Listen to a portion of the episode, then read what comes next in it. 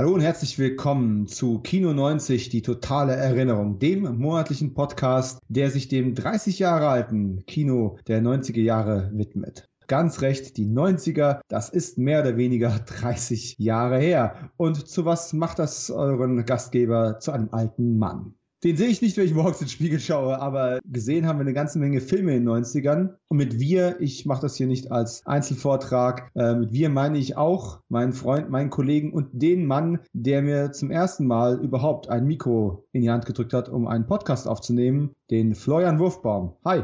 Hallo Dominik, hallo liebe Zuhörer und liebe Zuhörerinnen. Da du meinen Namen jetzt schon gespoilert hast, ich bin der Gastgeber des heutigen Abends, Dominik Stark, und ihr kennt uns alle natürlich vom CET. Und ähm, wundert euch jetzt, warum haben wir eine Folge mit der Nummerierung 000 im Feed liegen, die Kino 90 heißt? Nun, das liegt daran, dass wir quasi ein neues Special liefern, das eben genau das bieten soll, was ich äh, gerade eben mal so ganz kurz angerissen habe, nämlich, dass wir uns mit dem Kinofilm beschäftigen, die in unserer, wie soll ich sagen, Kinogeher Blütezeit gelaufen sind. Denn warum sollte ich einen Podcast über die 90er Jahre machen? Ich hasse ja das Kino der 90er Jahre. Habe ich zumindest immer gedacht. Und in all den Jahren, die wir jetzt hier zusammen im Cine Entertainment Talk schon podcasten und immer wieder unsere Liebe für das Kino der 80er und teilweise auch 70er Jahre zelebrieren, ist mir immer wieder klar geworden, wie wenig ich mich eigentlich um das Kino der 90er Jahre gekümmert habe. Aber inzwischen muss man einfach sagen, eine neue Generation von Filmfans ist am Start und die 90er sind inzwischen tatsächlich schon so lange her,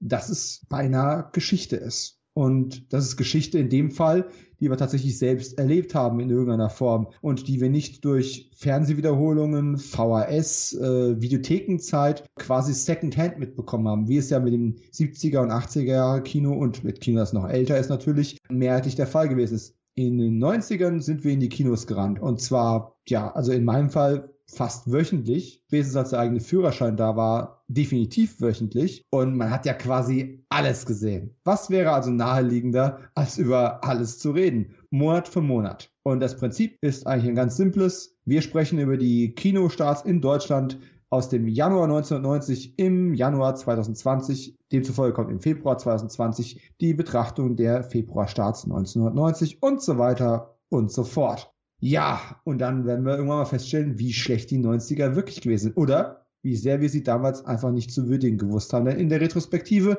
sieht ja doch manches anders aus. Äh, Florian, da du ja äh, dich bereit erklärt hast, diese kleine Teaser-Episode auch mit zu begleiten, dafür schon mal vielen Dank. Du bist ja auch ein großer Fan und hast es mehrfach in, im CET schon betont, dass ja 80er Jahre Kinos, vor allem des Action-Kinos, des explosiven Kinos. Die 90er stehen ja irgendwie nicht so dafür. Die stehen für Videoclip-Ästhetik, für das Aufkommen von Michael Bay, für die ersten äh, Computertrick-Revolutionen. Wie stehst du zu dem? Hast du dieselbe nostalgische Verklärung dafür wie für die 80er oder ist das doch ein anderes Gefühl? Es ist ein bisschen ein anderes Gefühl. Man muss natürlich sagen, die 80er ist für mich das Videozeitalter. Klar, in den 90ern gab es die Videotheken auch und die sind durchaus dann noch gut gelaufen. Aber in den 80ern haben die Videotheken praktisch den Filmmarkt revolutioniert und die klassischen Genre wie Action- und Horrorfilme dann ja eine neue Plattform gegeben und immer populärer gemacht. In den 90ern gab es natürlich vieles anderes. Das klassische maskuline Action-Kino ist deutlich zurückgegangen. Es gab dann Actionstars wie Mel Gibson, Costner, Bruce Willis, die wesentlich wesentlich mehr den Normalotypen entsprachen. Deswegen gab es da schon einige andere Entwicklungen. Generell war es auch das, das Zeitalter, wo das Gewaltkino in den Mainstream kam, dank Quentin Tarantino. Du hast die CGI-Effekte angesprochen.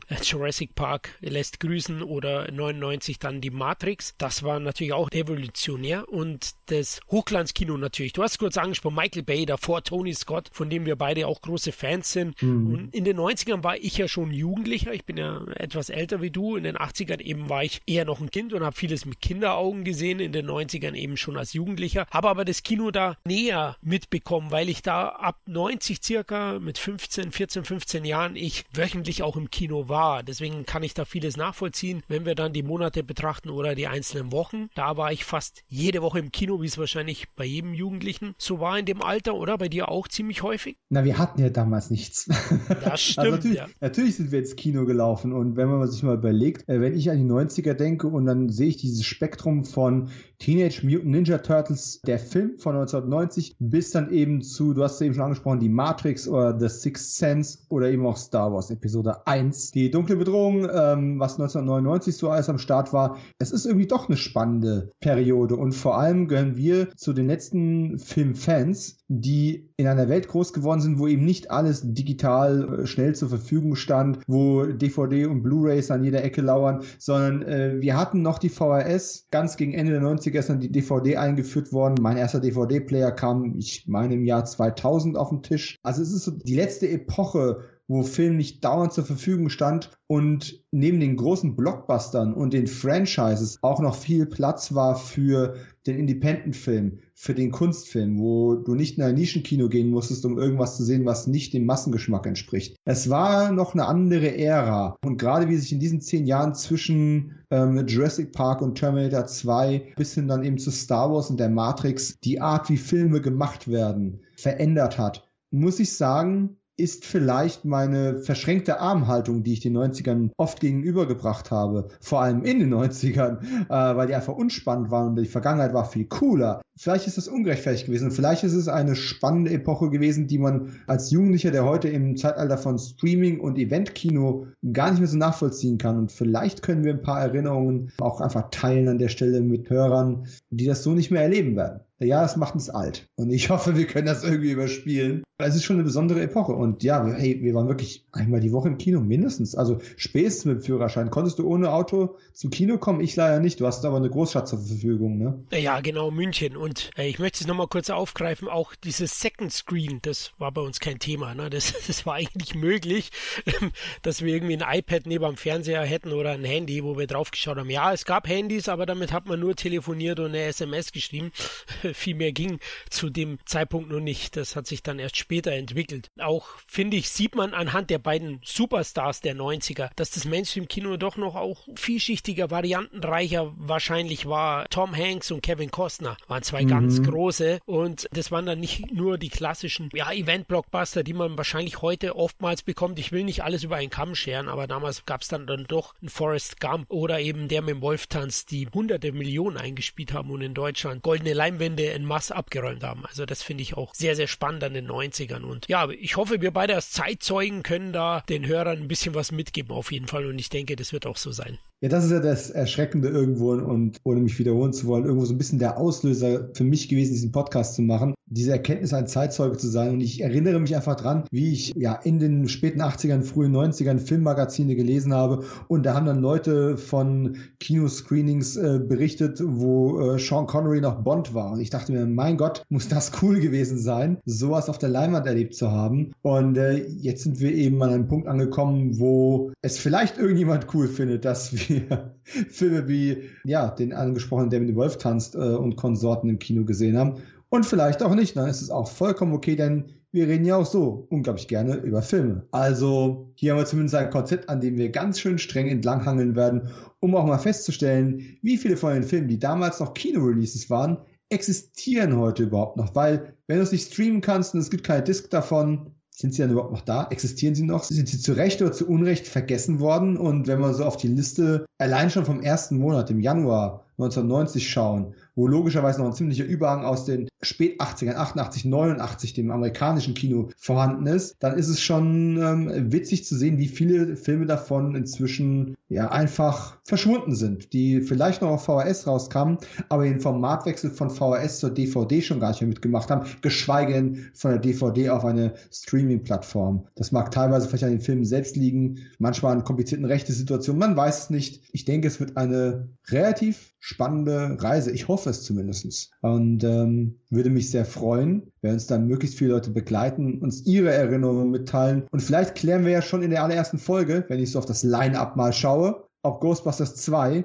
wirklich so schlecht ist, oder eben doch nicht. Es gibt ja schon einen Twitter-Account und äh, als ich die Tage dann getwittert habe, ne, Ghostbusters 2, damals fanden wir den ja gut und heutzutage ist es schwierig, den noch gut zu finden, weil jeder ihn schlecht findet. Zeigt eben auch, wie sich die Wahrnehmung von so einem Film massiv verändern kann. Einfaches Beispiel, ich habe eine Umfrage auf Twitter gepostet, at Kino90 Podcast übrigens, also 90 als Zahl, Kino90 Podcast. Was war aus der ersten Release-Woche so der, der beste Film? Und da habe ich als Beispiel rausgepickt, die Jugger mit äh, Rutger Hauer, haben wir, glaube ich, im Rutger Hauer Tribut-Podcast besprochen. Das Traumteam und Luxus, Sex und Lotterleben von Paul Bartel. Und das ist ein Remake von einem Renoir-Film, den du einfach nirgends mehr kriegst. Du kriegst nicht mal einen vernünftigen Trailer auf YouTube hinterhergeworfen, geschweige denn den Film. Und zu meiner großen Überraschung hat trotzdem die Jugger Kampf der Besten mit zwei Drittel Mehrheit vor das Traumteam gewonnen. Und ich erinnere mich, dass das Traumteam in den 90ern im Fernsehen rauf und runter gespielt wurde. Oder bilde ich mir das nur ein? Nein, das bildest du dir nicht ein. Das hat sich bei mir auch reingebrannt. Also ich hatte schon auf VHS dann gesehen, irgendwie 90, damals Mitte der 90er, aber auch öfters im TV und der macht wirklich Spaß und bietet eine sehr gute Besetzung. Deswegen wirklich schade, dass der in Vergessenheit geraten ist, aber wir sorgen ja dafür, dass er jetzt wieder auf der Bildfläche oder auf dem Bildschirm auftaucht. Wir graben die ganzen Leichen aus dem Keller wieder aus und äh, finden da eben Dinge wie Ghostbusters 2 oder äh, Family Business von äh, Sidney Lumet. Den habe ich gar nicht mehr so gut in Erinnerung. Es wird eine spannende Wieder- und Neuentdeckung auch für mich. Äh, ich weiß, du hast schon in der Vorbereitung die Killerbrigade auf jeden Fall gesehen. Von äh, Auf der Flucht Regisseur Andrew Davis. Für den waren die 90er ja auch ganz gut.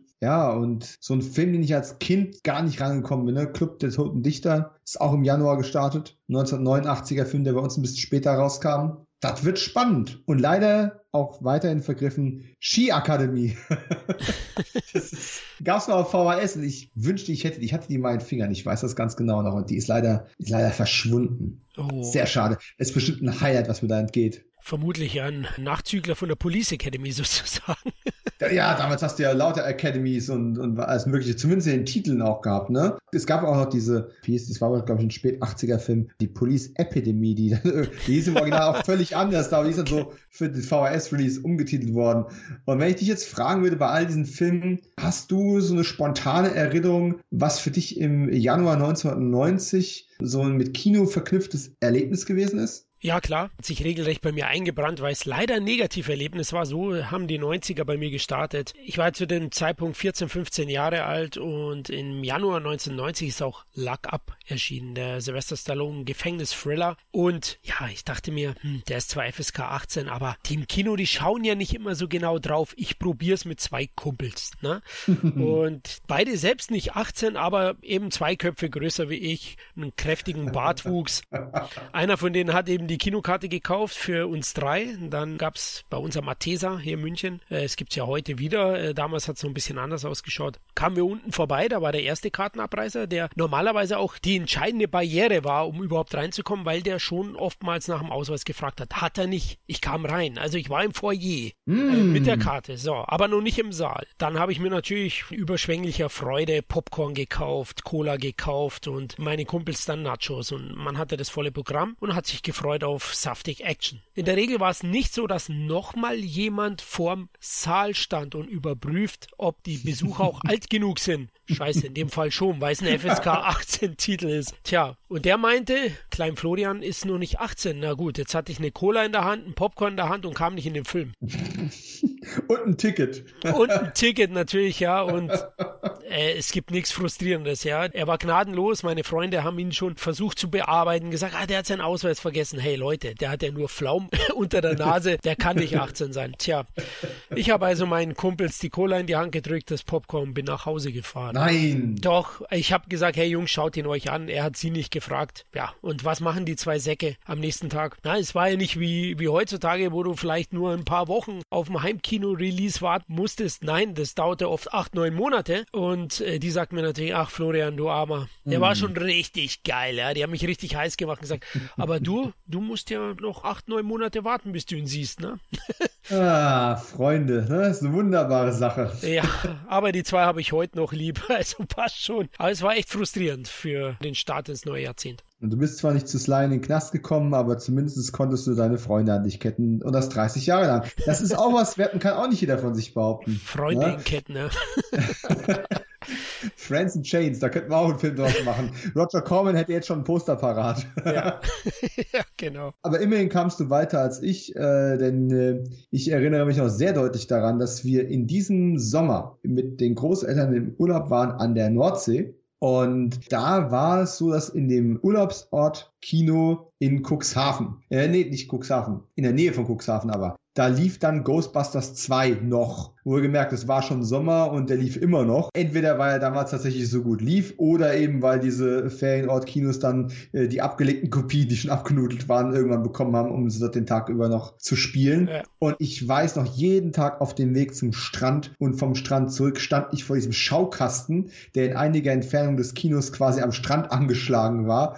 Äh, so als ganz klare Ansage, hey, wenn du keinen Bock auf Strand und auf Meer hast, guck mal, hier sind Kinoaussagenfotos, das könntest du jetzt bei uns im Dunkeln sehen. Und ich, verstehe die Marketingstrategie nicht, aber sie hat auf mich einen super Eindruck, weil ich stand davor wie hypnotisiert und habe die Kinoaushangfotos von Ghostbusters 2 angeschaut und wollte unbedingt, ich habe meine Großeltern bekniet, in diesen Film reingehen zu können, aber nicht mal unbedingt aus pädagogischer Sicht nach dem Motto, wir sitzen im Urlaub, geh an den Strand, anstatt im Dunkeln zu sitzen, sondern eher so, nee, da müsste einer von uns mit reingehen, weil ich war ja damals erst 10, 11 in dem Dreh. Ich bin ein paar Jahre jünger als du. Also so, so knapp an der Grenze dessen, was da möglich gewesen wäre. Aber wenn jemand von denen mitgekommen wäre, wäre es sicherlich kein Ding gewesen. Aber weder meine Oma noch mein Opa hatten ein großes Interesse daran, den Strand sausen zu lassen, um Ghostbusters 2 zu sehen. Erstens ohne Ghostbusters 1 zu kennen äh, und zweitens Ghostbusters es erschien ihnen sehr, sehr obskur, obwohl ich ja wirklich sagen muss, mein Opa hat dafür indirekte Abbitte geleistet, indem er mir, wenn auch stark gekürzt, Robocop später gezeigt hat auf VHS.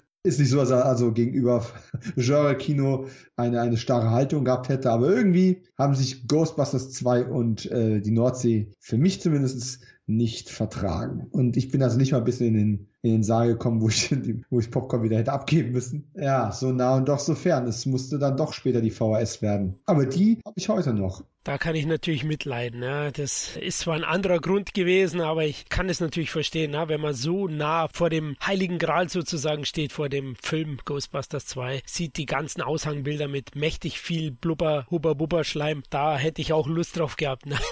Ja, und, und vor allem äh, Ghostbusters 1, glaube ich, damals noch nicht mal im Fernsehen gelaufen und sowas. Das war so eine, das war einfach so ein großer Genre-Film in meinem Kopf, den ich unbedingt sehen wollte. Und ja, da hast du diese Karotte vor der Nase baumeln, aber weiter kommst du an der Stelle nicht. Und das war war, das war ungemein frustrierend. Manch ein heutiger Kritiker würde sagen, ja, genauso frustrierend wäre es auch gewesen, wenn du reingekommen wärst. Sehe ich aber nicht so. Meine VHS-Erfahrung war eine sehr, sehr schöne, aber halt auch leider sehr viel später. Das war mein Januar 1990 äh, Erlebnis. Du hast deine Freunde heute noch, meine Großeltern habe ich leider nicht mehr. Ghostbusters 2 ist übrig geblieben. Ach, das klingt jetzt bitterer, als es gemeint war. Aber wir werden noch viele spannende Filme besprechen und mal gucken, was davon bis heute gut gealtert ist und was nicht. Äh, das hier war ja nur ein kleiner Teaser, sozusagen die Folge 000 und bald sehen wir uns bei der Folge 1 wieder oder besser gesagt ist ja kein YouTube-Format, wir hören uns bei Folge 1 wieder, wenn es wieder heißt Kino 90, die totale Erinnerung, der Podcast, der monatlich einen Blick zurück über die Schulter wirft, solange wir noch über die Schulter gucken können, ohne Genickstarre zu bekommen, weil wir so alt sind. äh, in dem Sinne, äh, erstmal vielen Dank für deine fesselnde Erinnerung an äh, einen nicht gesehenen Knastfilm. gerne, gerne. Ja, folgt uns auf äh, Kino90 Podcast auf Twitter. Ja, andere Social Medias werden sicherlich noch folgen. Zu dem jetzigen Zeitpunkt existieren sie noch nicht. Und äh, wir hoffen, euch gefällt die Idee. Wir hoffen, euch gefällt das 90er Jahre Kino. Und wenn nicht, wir werden auch einige Filme nicht mögen. Also ihr könnt auch Hate listenen. Äh, es ist heutzutage alles möglich. Aber gebt uns eine Chance. Wir reden gerne über die 90er und hören uns bald wieder. Bis dann sage ich, schaut mal wieder Filme, egal von wann. Ciao.